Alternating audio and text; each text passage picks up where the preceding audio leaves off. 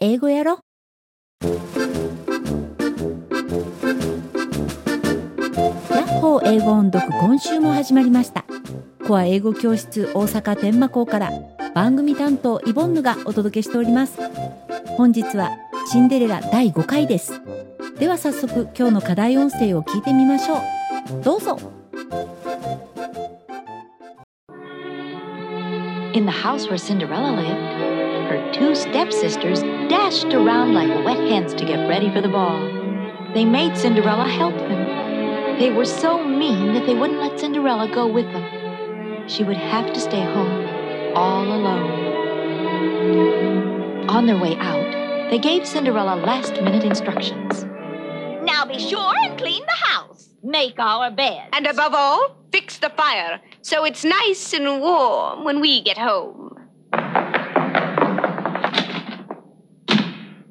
続いてリピート練習です。どうぞ。 In the house where Cinderella lived, her two stepsisters dashed around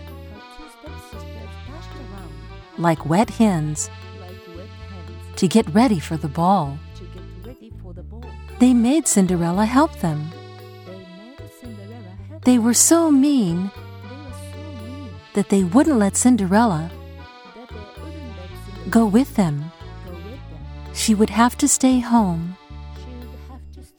all alone. On their way out, they gave Cinderella last minute instructions. Now be sure and clean the house. Make our beds. And above all, fix the fire so it's nice and warm when we get home. 次は1.5倍速のリピート練習です。どうぞ。 In the house where Cinderella lived, her two stepsisters dashed around like wet hens to get ready for the ball. They made Cinderella help them. They were so mean, that they wouldn't let Cinderella go, with them. She would have to stay home, all, alone.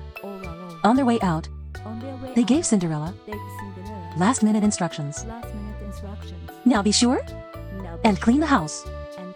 Make our beds. And above all, fix, the fire, so it's nice and warm when we get home. もう一度今日の課題音声を聞いてみましょう。どうぞ。 In the house where Cinderella lived, her two stepsisters dashed around like wet hens to get ready for the ball. They made Cinderella help them. They were so mean that they wouldn't let Cinderella go with them. She would have to stay home all alone. On their way out, they gave Cinderella last minute instructions. Now be sure and clean the house. Make our bed. And above all, fix the fire so it's nice and warm when we get home.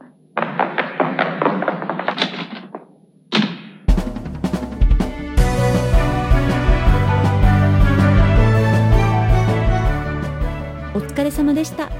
今日の練習はここまでです。この番組は英語の音読を日課にしてほしいとの思いからスタートしております。毎週金曜午後9時に新しい課題を配信いたします。どうぞ毎週、いいえ毎日音読練習を続けてくださいね。来週はシンデレラ第6回です。どうぞお楽しみに。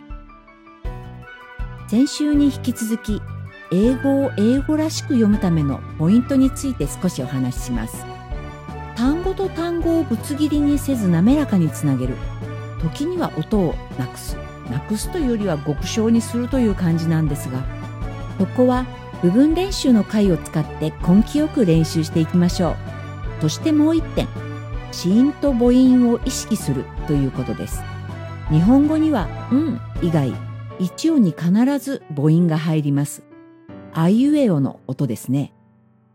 これらの音が不必要に入りすぎると、英語らしい音声からどんどん遠ざかっていきます。あいうえおの音が出る英語の文字は、A、E、I、O、U、Y です。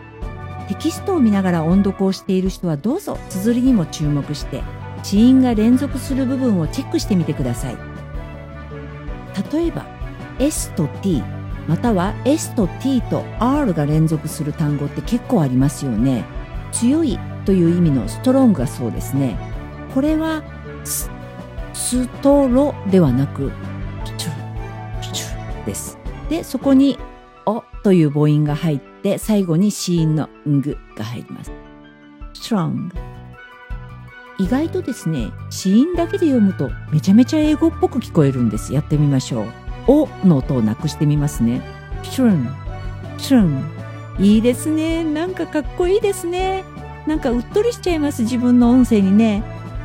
はい。では自画自賛も大切というオチがついたところで今日はこの辺にしときたいと思います。